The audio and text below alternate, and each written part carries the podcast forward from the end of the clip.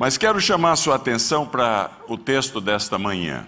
Encontra-se no livro de Esdras. É, são os versículos de 1 a 11. Nós vamos apenas ler os versículos de 1 até 4. Mas o texto todo é de 1 a 11. Diz assim: No primeiro ano de Ciro, rei da Pérsia, para que se cumprisse a palavra do Senhor por boca de Jeremias, despertou o Senhor o espírito de Ciro, rei da Pérsia, o qual fez passar pregão por todo o seu reino, como também por escrito, dizendo: Assim diz Ciro, rei da Pérsia: O Senhor, Deus dos céus, me deu todos os reinos da terra e me encarregou de lhe edificar uma casa em Jerusalém de Judá. Quem dentre vós é de todo o seu povo, seja Deus com ele, e suba a Jerusalém de Judá, e edifique a casa do Senhor, Deus de Israel. Ele é o Deus que habita em Jerusalém. Todo aquele que restar em alguns lugares em que habita, os homens desse lugar o ajudarão com prata, ouro, bens e gado, afora as dádivas voluntárias para a casa de Deus, a qual está em Jerusalém Amém? Meus irmãos e irmãs, esse texto de Esdras, Esdras era um sacerdote. Esse texto de Esdras aconteceu 2.500 anos atrás, faz tempo. Alguns aqui estavam mais ou menos vivos, mas a grande maioria não. 2.500 anos atrás, Esdras viveu, dizem os historiadores, por volta de 530 30, mais ou menos, até 420 da, antes de Cristo. Num período muito, muito difícil na história do povo de Deus no Antigo Testamento, porque eles estavam em exílio. É, alguns, no caso específico deste texto, 30 anos antes, Nabucodonosor, que foi um dos grandes imperadores do passado, ele era da, imperador da Babilônia, o reino dos Medos, na fronteira, no Iraque, fronteira com o Irã, havia vindo com suas forças e dominado Israel, e destruído Jerusalém, arrasado e levado cativo para sua capital, Babilônia, um grupo muito grande de exilados. Todo mundo que tinha um, habilidades uh, e talentos naturais, habilidades intelectuais, era de boa presença, foi levado como escravo. E ali estavam eles na, na Babilônia. Era uma escravidão não muito, eh, muito diferente do que se espera de uma escravidão. Não era uma escravidão acorrentado, etc. Tanto é que os judeus, muitos deles saíram muito bem na, na, na, no período de escravidão. Eles, eles tinham condições de criar suas próprias, seus próprios negócios. Eles, eles, eles eram escravos no sentido de não ter vontade própria para uh, terem a habilidade de voltar à sua terra natal eles eram exilados. É, foi um grande exílio, eram imigrantes forçados, e ali eles tinham que ficar, embora alguns deles prosperaram muito, nos diz a história. A Babilônia era uma coisa impressionante. Eu, eu tive a oportunidade de ver na, na Turquia, no museu lá em, em Istambul, as, algumas das paredes da Babilônia. Inacreditável, coisa tremenda. A Babilônia, a muralha da Babilônia, tinha 105 metros de altura, equivalente a um edifício hoje aqui de 35 andares. Você já imaginou? Para sustentar essa muralha, a largura da, da, da muralha era de 16 metros quase inexpugnável, era uma coisa tremenda. As ruínas dela existem ainda no Iraque, à beira do rio Eufrates. Durante a guerra do Iraque, os americanos usaram as ruínas de Babilônia como base, que ela ainda está lá um imperador poderosíssimo. Ele dominou o mundo desde a Líbia até o Irã. Uma coisa tremenda, cerca de 1.500 quilômetros de terra na mão desse imperador Nabucodonosor. Nabucodonosor eh, morre, em seu lugar reina seu filho, e quando o seu filho termina o reinado, foi um reinado muito ruim, levanta-se um outro império na história da humanidade. Isso é a história da humanidade, não é só da Bíblia, não. Que império foi esse? Foi o Império Persa, o Império no Irã, onde a rainha Esther era esposa do uh, quarto dos cinco reis deste império, que era o rei Xerxes. E ali no Irã, eles crescem em poder. Quem levantou este império? Inicialmente, o rei Ciro, que é descrito no texto aqui. Tornou-se o maior império da época. Para vocês terem ideia, o, o, quando, enquanto uh, Nabucodonosor dominou uh, do parte do norte da África até a, a front, o Irã em si, que era a antiga região chamada Pérsia, o reino persa chegou até a Índia, mais 1.500 quilômetros de distância. Então tornou-se uma coisa tremenda, um reino poderosíssimo. Nabucodonosor, quando havia dominado Israel, havia não só destruído Israel, mas havia trazido para a Babilônia uma, umas centenas de, de tesouros do templo. E de, uh, cálices, bandejas, local para polvinho, e tudo que tinha valor de ouro, de prata e pedra preciosa, ele ele tinha trazido, como nos mostra o texto a partir do verso 8 do, desse capítulo 1. E usava esses elementos e esses utensílios para uh, uh, suas festas. O seu, o seu neto, no Belsazar, de quem Daniel capítulo 5 fala, usava isso aí para os bacanais, os, os instrumentos do templo do Senhor, para os bacanais eh, que ele, ele celebrava dentro das muralhas de Babilônia. Ciro levanta-se, poder impressionante, e cerca a Babilônia. Agora, como é que Babilônia ia cair? Se Babilônia tinha 105 metros de altura nas muralhas e 16 metros de largura. Ciro foi um poderosíssimo rei, reinou por 27 anos, cerca a Babilônia, mas não tinha como entrar.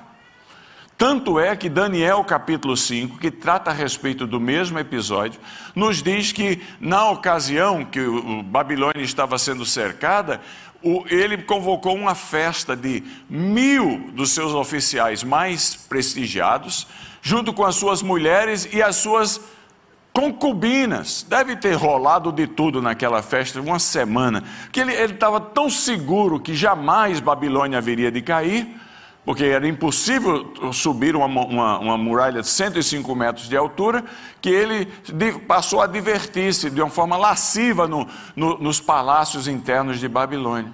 O que ele não imaginava é que por cima não dava, mas dava por baixo.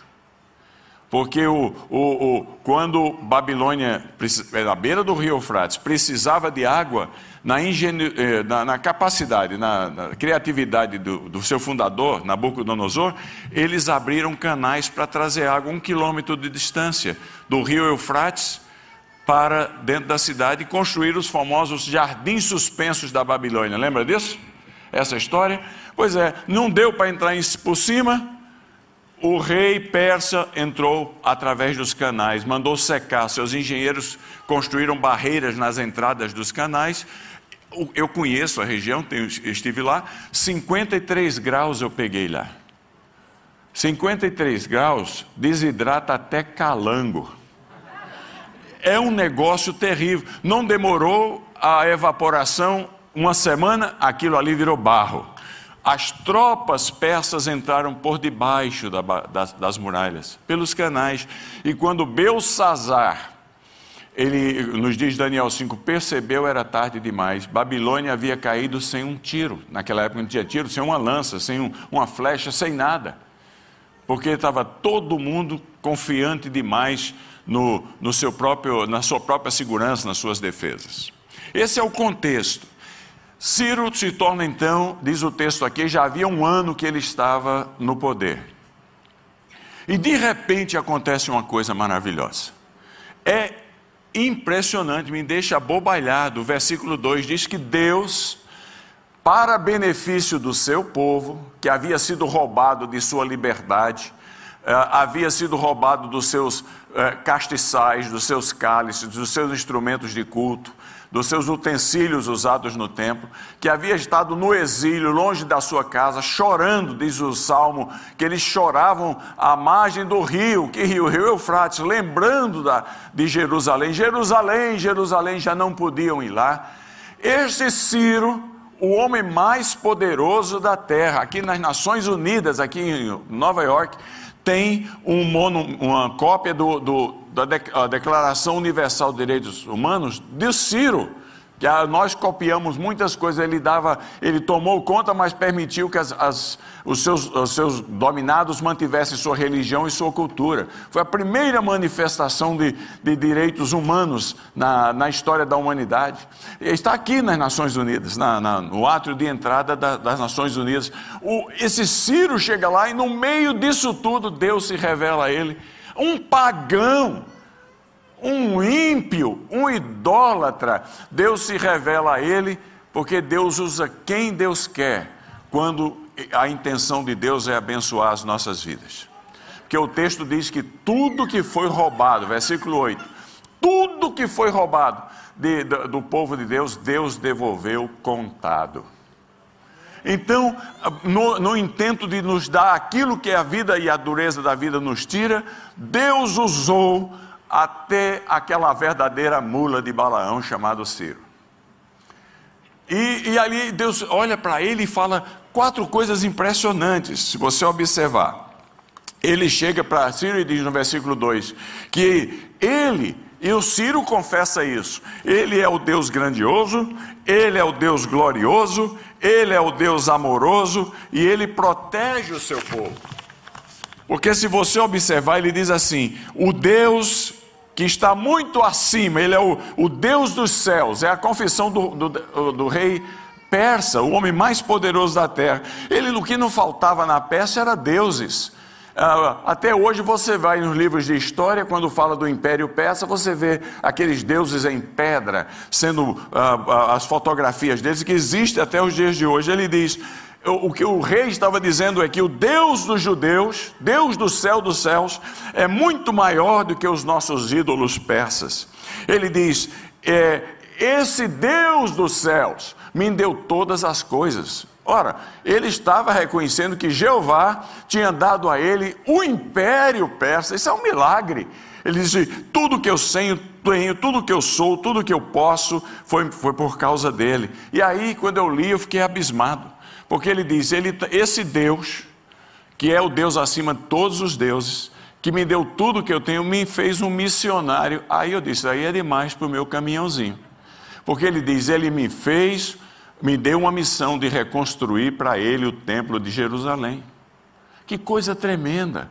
Para beneficiar você e a mim, Deus anda sempre a segunda milha.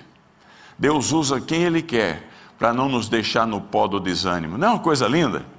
Porque o assunto desta manhã é restauração do que foi tirado das nossas vidas. Deus é o Deus da segunda chance. Deus é o Deus que nos abençoa. Deus é o Deus que nos restaura.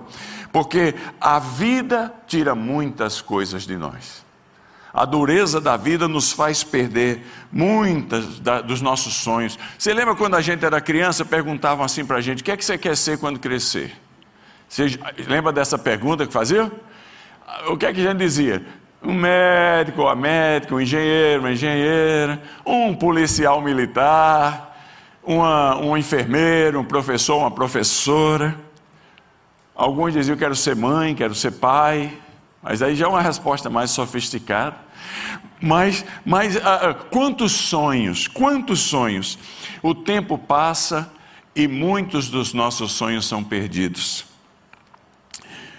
tempo passa e alguns de nós ficam numa meleca da vida. E quando a gente saiu do, do, do nosso país, aqueles que são imigrantes aqui, saímos do nosso país achando que a gente ia comprar a Disney. Vou comprar a Disney, vai ser um sucesso. Agora, alguns nem dinheiro para comprar o ingresso para a Disney tem. E, e não, não volta pra, porque para não passar a vergonha do fracasso. A, a vida rouba muita coisa da gente. A psicologia diz que tem cinco áreas básicas na vida da gente que ou elas adicionam estabilidade à nossa vida, ou fazem a nossa vida balançar, chacoalhar, estremecer, quando elas não são alcançadas. Que áreas são essas? E, e tem tudo a ver com o momento que nós estamos vivendo.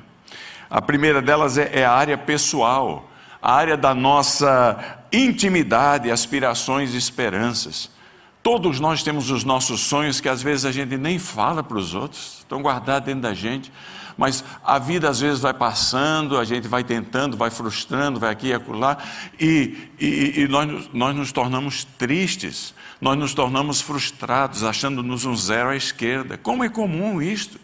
Para quem dá certo nas suas aspirações, nos seus sonhos, é um campeão de vida. Mas aqueles que não conseguem os seus ideais, os seus intentos, a vida começa a se desestabilizar pessoalmente.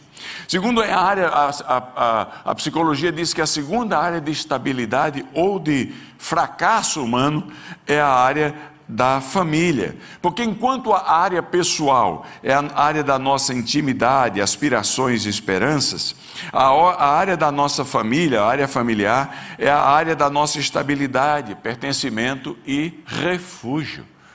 Quando quando tudo vai bem na vida da família, a gente é um campeão, campeão. Porque na área da maior intimidade, onde todos nos conhecem, onde a gente tem um lugar de refúgio, tudo está bem. Mas quando a coisa complica, nós sabemos o que isso quer dizer. tira o apetite, o sono vai embora, a tensão chega. Eu já passei muito por isso. Eu fui como missionário para o Canadá. Canadá. E saí de uma grande igreja no Brasil, lá vou para o Canadá plantar a igreja do zero. Plantar a igreja imigrante, vocês sabem, vocês conhecem, vocês são imigrantes, dá trabalho demais. Nós somos um povo muito complicado. E, e, e eu, naquela instabilidade, fica aqui pensando lá, fica lá pensando aqui, fica parecendo aquele negócio do, do piano, é, vai para lá e para cá, nunca é feliz. E, e eu estava lá plantando igreja. Meu filho saiu de uma realidade de uma, uma igreja com 300 adolescentes, foi para o Canadá com. Eu tenho três filhos. O, de, o que na época tinha 14 anos, ele. Não, 15 anos, ele, ele ah, ajudava cantando no louvor. O louvor era meus dois filhos. E no começo, cantando no louvor. O de 12 anos, que completou 13 ao chegar lá, ele tocava bateria, era pá, pá, pá, pá, pá, pá, pá, mas não tem problema, depois ele ficou bom. E o pequeno, o André, que foi para lá com sete anos, a única coisa que fazia era dormir. Dormia o culto todo, era uma maravilha. Então, esse não, não tinha problema. Mas, naquele afã de alcançar as pessoas, que todos nós temos o, a questão, por um lado, o nosso compromisso é, com a tarefa. Se eu fui chamado para organizar uma igreja, eu ia atrás. Segundo, a reputação faz parte da nossa, da nossa realidade humana. O fracasso afeta a maneira como os outros nos veem e como a gente vê a gente mesmo.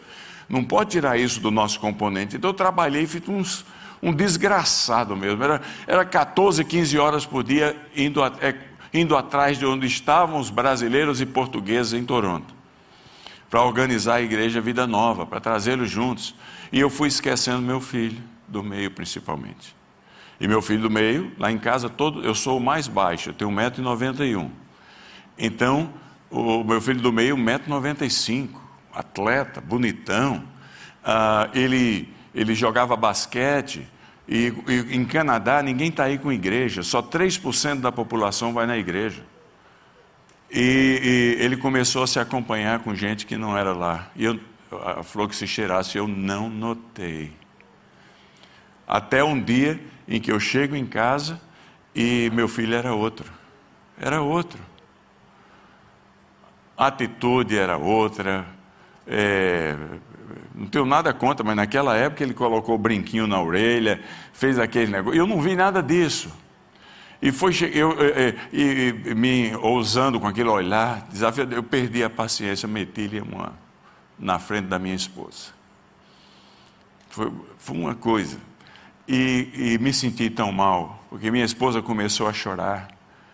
Ele olhava, ele levou uma e ficou me afrontando. Eu, eu, eu subi aquele para o primeiro andar da nossa casa, fiquei uma hora chorando lá, ajoelhado, dizendo: como é possível? Eu saí da minha terra, vim para cá e estou perdendo meu filho. Eu sei lá se ele mexeu com droga, não sei de nada, não sei de nada. Eu só sei que não estava bom, o rolo estava terrível. E eu chorando, chorando, chorando, e depois de uma hora mais ou menos, eu não posso perder meu filho, não posso. É, é filho da promessa, não posso perder meu filho para o mundo. Depois de uma hora, mais ou menos, minha esposa entra no quarto, me vê chorando naquele quarto, ajoelhado, e ela vem e chora ao meu lado. E, e, eu disse: não, Eu não vou desistir do meu filho. Foi o que é que nós vamos fazer? Eu falei: Eu vou grudar nele. E grudei nele. Quando eu não podia estar lá grudado, eu disse: Nem que eu perca a igreja que eu vim organizar aqui, nem que ninguém mais venha, eu vou grudar no meu filho. E grudei. Meu filho chegava, pai, eu vou indo jogar basquete com meus amigos. Eu falei, vamos. Mas, pai, é, é, meus amigos, eu sou o seu melhor amigo. Pai, eu, eu, posso ir ao filme com meus amigos, cinema com meus amigos? Pode, vamos. Qual? Pai, pai, meus amigos, eu sou seu melhor amigo. Eu grudei nele. Você pensa que ele achou ruim? Era o que ele mais queria pai ausente, pai distante. Ele queria alguém que Eu estou com você, custe o que custar. Meus irmãos e minhas irmãs, pela graça de Deus, eu ganhei meu filho de volta. Ei, meu filho de volta. Hoje, dos três é o mais perto. É quem insistiu para mudar o escritório meu de, de Nayak para a cidade dele, para morar do outro lado da rua dele. Só quer estar tá junto, só quer estar tá junto. É um, fica, até, fica até constrangido, me encontra, beija. Dois homens, 30, 63 e 38, mas eu também meto-lhe o beijo, porque era um filho que estava morto e reviveu. Entendeu? Quando não está bem, quando não está bem a família, não é uma desgraça quando não está bem? A intimidade, o, o refúgio da gente entra em crise. A terceira área é a área dos relacionamentos de uma forma geral. Porque enquanto a área pessoal é a área dos nossos ideais, das nossas aspirações e esperanças, enquanto a área familiar é a área da nossa estabilidade, pertencimento e refúgio, a área dos nossos relacionamentos é a área do equilíbrio da nossa autoimagem, da nossa influência. Todo mundo influencia um outro. Quando os relacionamentos são complicados com os outros, eu, é, é, é, fica feio, porque eu nunca vi ninguém ter problema de relacionamento com quem não conhece. Bom, tem uns doidos aí que agora é assim, eu não gosto dele, mas você conhece, nunca vi. Tenha paciência. Normalmente a gente só tem problema com quem a gente conhece. Se alguém chegar para você e dizer, eu não conheço ele, mas não aguento, manda para um manicômio esse cara está doente.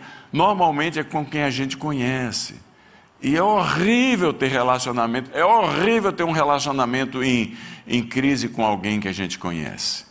Já pensou, você vai andando num lado da rua, lá vem a pessoa, a moeda cai na hora que ela vai passando, para você não olhar no rosto dela, ou você muda para o outro lado.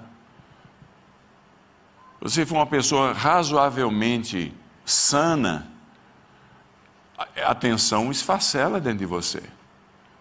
Esfacela, porque é alguém que conhece você, sua autoimagem está marcada. É aí que as coisas complicam.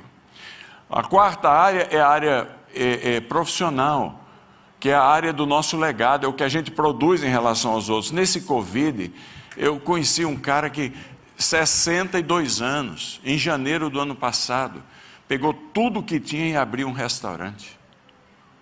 Até o, o pension plan, a provisão para a aposentadoria que ele tinha, ele tirou para investir num sonho dele profissional. Criou um, uma, um restaurante que levou um mês, foi obrigado a fechar. Hoje ele só tem conta.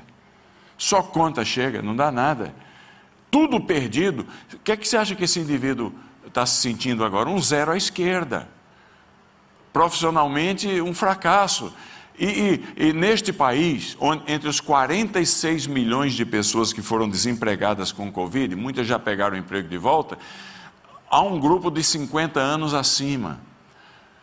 E esse grupo de 50 anos acima está super difícil conseguir emprego. Na hora que o cara mais precisa, os filhos estão indo para a escola, universidade, é, é, a, a, a, as doenças estão começando a vir com mais frequência, não entra. É uma coisa terrível.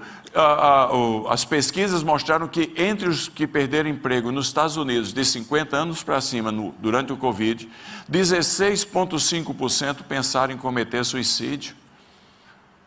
Porque nem para distribuir, botar compra no Walmart, no pacote, está conseguindo.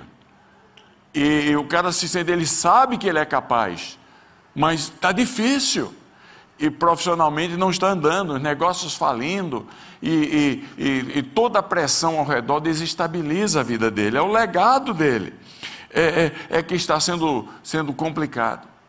E ele diz: puxa, entre os pastores mesmo, eu trabalho, eu, eu, eu, coordeno uma rede de pastores de igreja muito grande, igreja de 15 mil pessoas, 20 mil pessoas. A tensão está terrível, porque tem 200 empregados, 300 empregados na igreja. E, e, e, a, e a igreja não se reúne, que o Covid conseguiu fazer o grande pequeno e o pequeno grande. Porque houve limitação para tudo. E, e, e, a responsabilidade dos indivíduos, e a reputação deles, e a autoestima é muito complicado. Quando isso acontece, nós nos desestabilizamos. E, e finalmente, a área espiritual. Ah, ah, com, com, porque a área espiritual é a área dos nossos valores, da nossa lealdade. Então, quando a gente é forçado pela pressão, muitas vezes, não resiste, não resiste à pressão e é forçado a transgredir os nossos valores, a gente vai na frente do nosso confessionário, porque o, o, crente pode não ter um confessionário lá, mas tem um espelho. A gente se olha no espelho e diz: Que ser humano miserável que eu sou, como é que eu fui fazer essa besteira de novo? A gente, a gente quebra o núcleo do nosso caráter, que é a integridade, os valores e os princípios que fazem a gente quem a gente é, no momento da, da, da tensão. A gente mente mais, a gente complica mais, a gente é tentado a enganar os outros. Quando tudo vai bem é uma maravilha, nós somos o campeão da fé. Mas quando a gente começa a dar as margens a, e a entradas a essas situações é terrível. Então, a vida não é fácil. Contudo, o texto de hoje diz que Deus entende todas essas coisas, porque o versículo 8 diz que quando a, a, a, o Belsazar bagunçou o coreto e começou a, usar os utensílios do templo que haviam sido tirados de Jerusalém para suas próprias festas de bacanais, Ciro chega e diz: tudo que foi tirado vai ser devolvido contado. E Deus tem um almoxarifado maravilhoso. Ele sabe o que é que tem sido roubado das nossas vidas. Ele sabe o que é que nós temos perdido.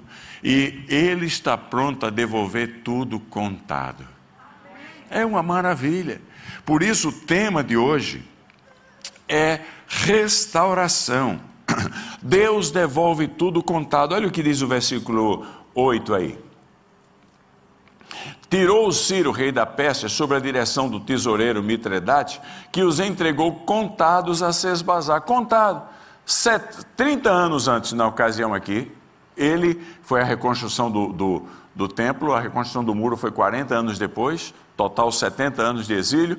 Ah, 30 anos depois, o almoxarifado tinha listagem. O cara era bom, esse Mitredate, ele, ele marcava tudo que tinha lá.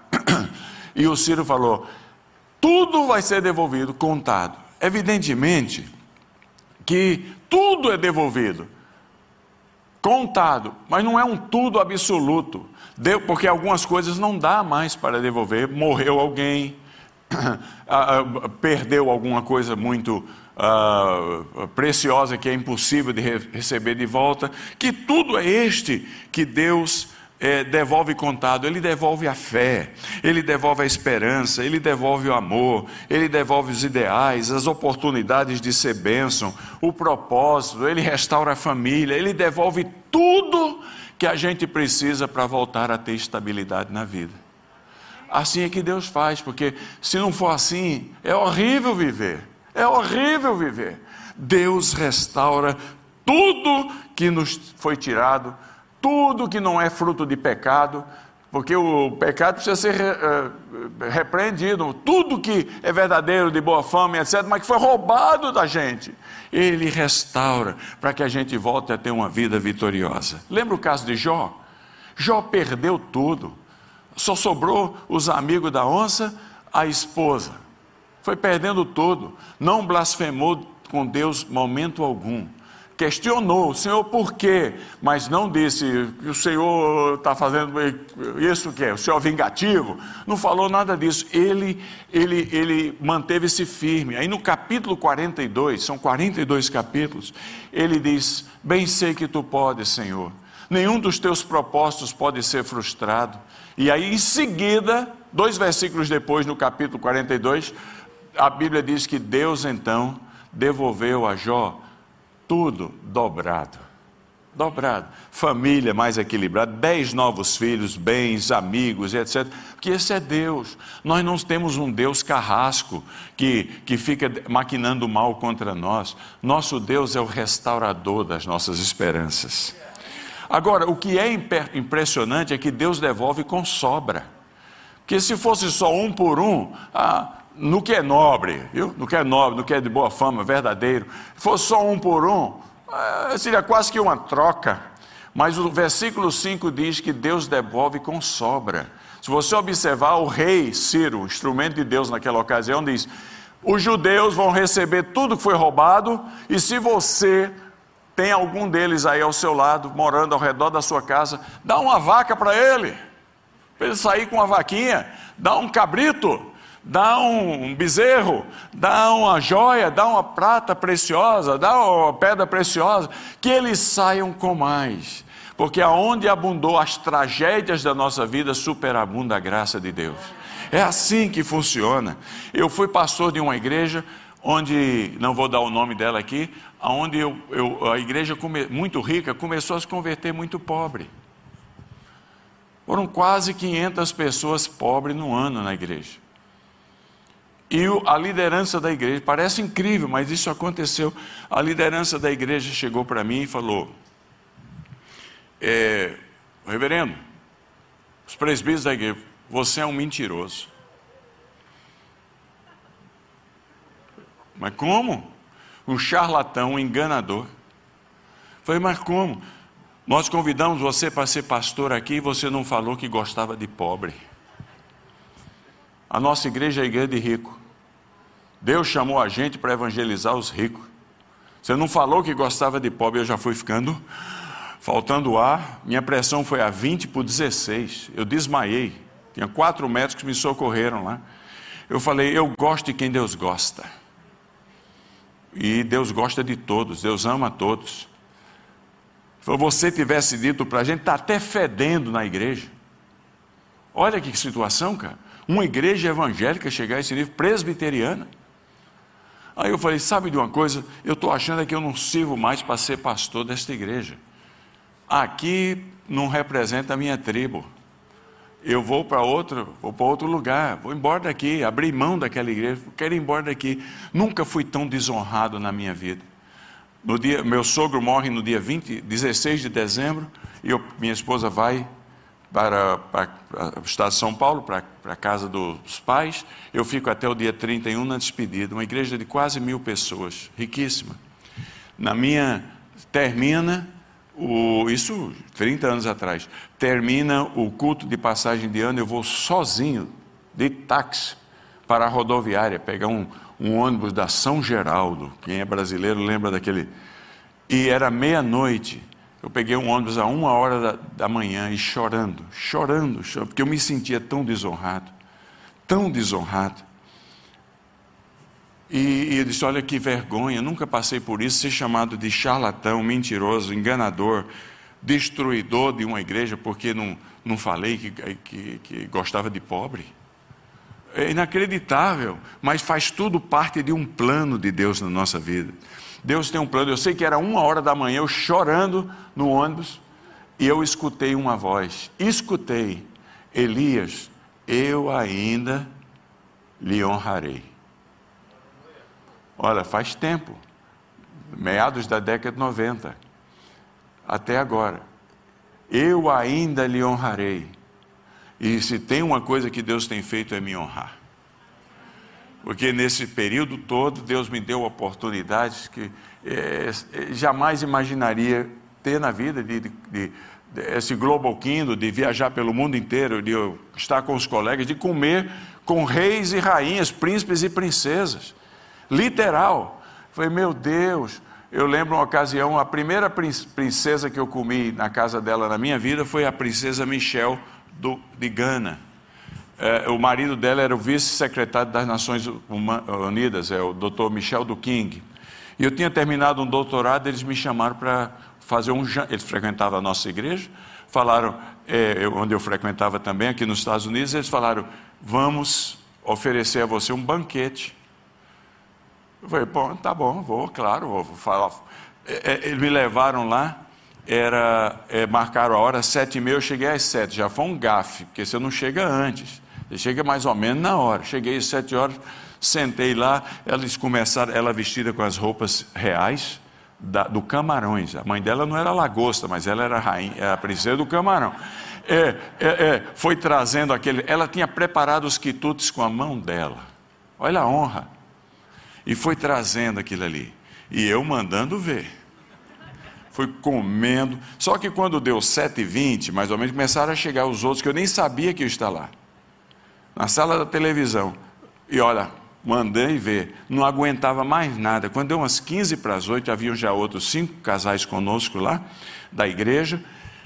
Ele abriu, ele ficou em pé, ele era da minha altura, abriu a, a, a, abriu a porta, uma, uma parede falsa, e falou: Agora é hora do jantar. Falei, gente, onde é que eu penso? O que, que eu vou colocar aqui? E aí é, abriu, e aí pegou a minha esposa pela mão, etiqueta real que eu não entendia nada disso, e nem entendo, pegou minha esposa pela mão, era uma mesa de pedra bonita, uh, uh, azul, ele colocou lá no, no, ao lado dele, me pega pela mão, me põe ao lado da princesa. E os outros podiam sentar por aí, mas quando eu olho, tinha uns cinco garfos diferentes, faca diferente, é, aquele negócio lá, e eu falei, meu Deus, e agora? E todo mundo olhando um para o outro, ninguém sabia o que fazer. De repente o doutor do King fala, doutor Dantas, a razão desse banquete é o senhor, tome a iniciativa. Falei, ah é? Aí eu peguei e misturei salada com coisa, é, é, misturei de tudo num prato só. Os outros ficaram limpinhos.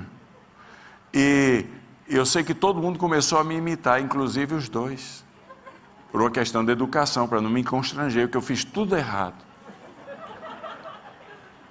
Mas na saída, quando nós fomos lá para o estacionamento da casa dele, os casais todos vieram à missa, obrigado, hein? Obrigado, obrigado, porque ninguém sabia o que fazer. Mas Deus vai honrando a gente, sabe?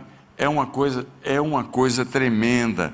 É, ele, porque ele devolve mais, abundantemente mais do que foi tirado da gente. É sempre assim. Deus contou tudo, contou tudo e restaurou a honra. Você não pode sair hoje daqui, se é que entrou assim, achando-se é, um, um caso perdido. Na bondade de Deus, Ele restaura tudo com excelência. Deus é aquele que põe a gente para cima, que leva a gente adiante. Agora, você deve me perguntar, quase que estamos a terminar, é, é assim? Sem mais nem menos? Não tem nada a expectativa de Deus de cada um de nós, em relação a cada um de nós? Tem. Porque Deus promete restaurar, mas Ele espera de nós uma atitude de lealdade e obediência a Ele. Porque o texto diz aqui no versículo 3 que o, o rei, depois de confessar quem era Deus, ele diz assim: só que tem o seguinte, vocês têm que ir embora, vocês têm que voltar à sua terra, Jerusalém, subindo pelo rio Eufrates até onde era a Síria, Síria, Líbano, chegar até Israel, 1.200 quilômetros, levando muito ouro, muita prata, muita pedra preciosa, muitos animais. 50 mil judeus foram naquela caminhada, naquela ocasião, subindo lá 1.200 quilômetros, sem proteção do exército, sem nada extremamente perigoso, que é terra de salteadores. É um lugar perigoso até os dias de hoje. É as margens do rio Eufrates, a terra do, do Nínive, da Bíblia. Nínive da Bíblia. É o vale de Nínive que está aí até hoje lá no Iraque. Eles tinham que caminhar aquilo por 1.200 quilômetros. Era desafiador. Mas Deus agrada-se da obediência. haviam bandidos para todos os lados. Agora, a gente às vezes precisa obedecer, mesmo quando está duro de acreditar. Porque quando está tudo fácil, é uma coisa, mas quando está tudo complicado, obedecer é complicadíssimo. Mas o Senhor prefere o obedecer do que o sacrificar.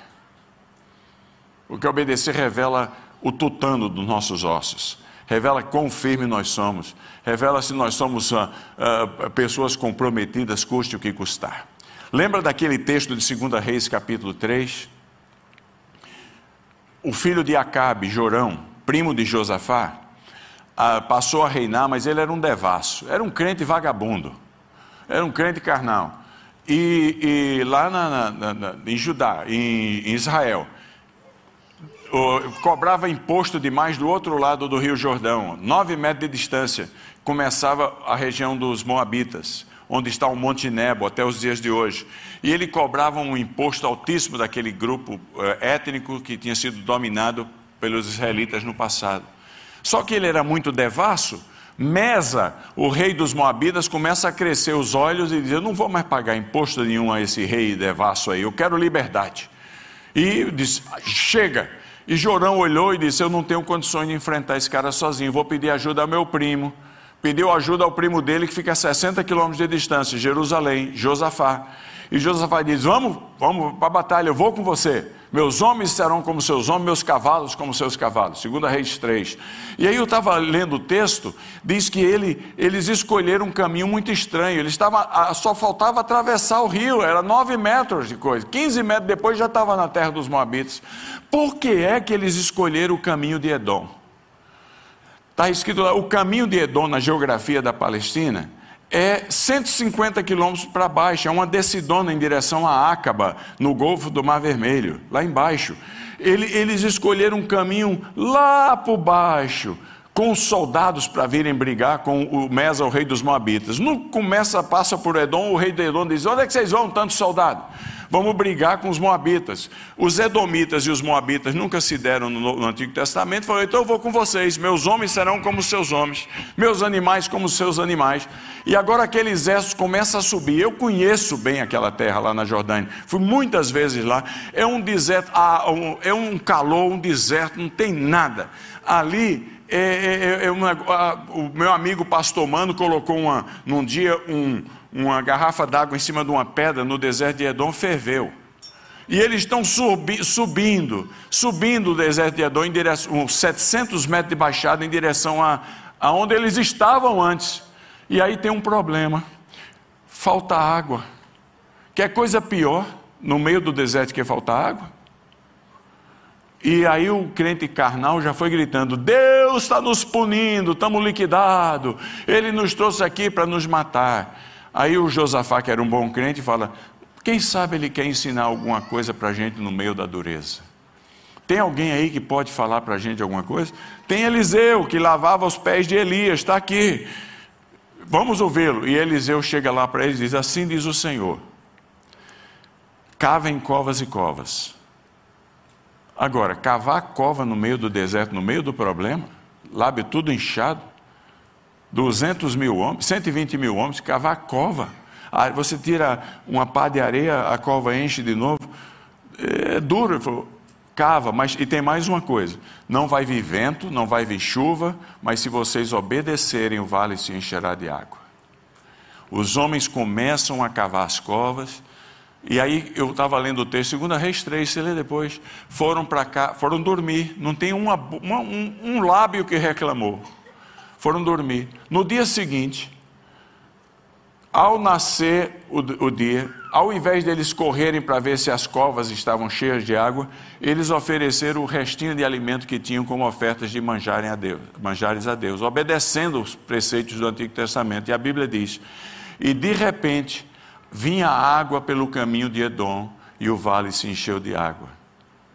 Olha que coisa, por causa da obediência, no meio das dificuldades da vida, Deus restaurou aquele exército todo. Mas o que é mais impressionante é que, quando a Bíblia diz veio pelo caminho do, do vale de Edom, do deserto de Edom, significa que só Deus sabe explicar, ele alterou a lei da, da gravidade.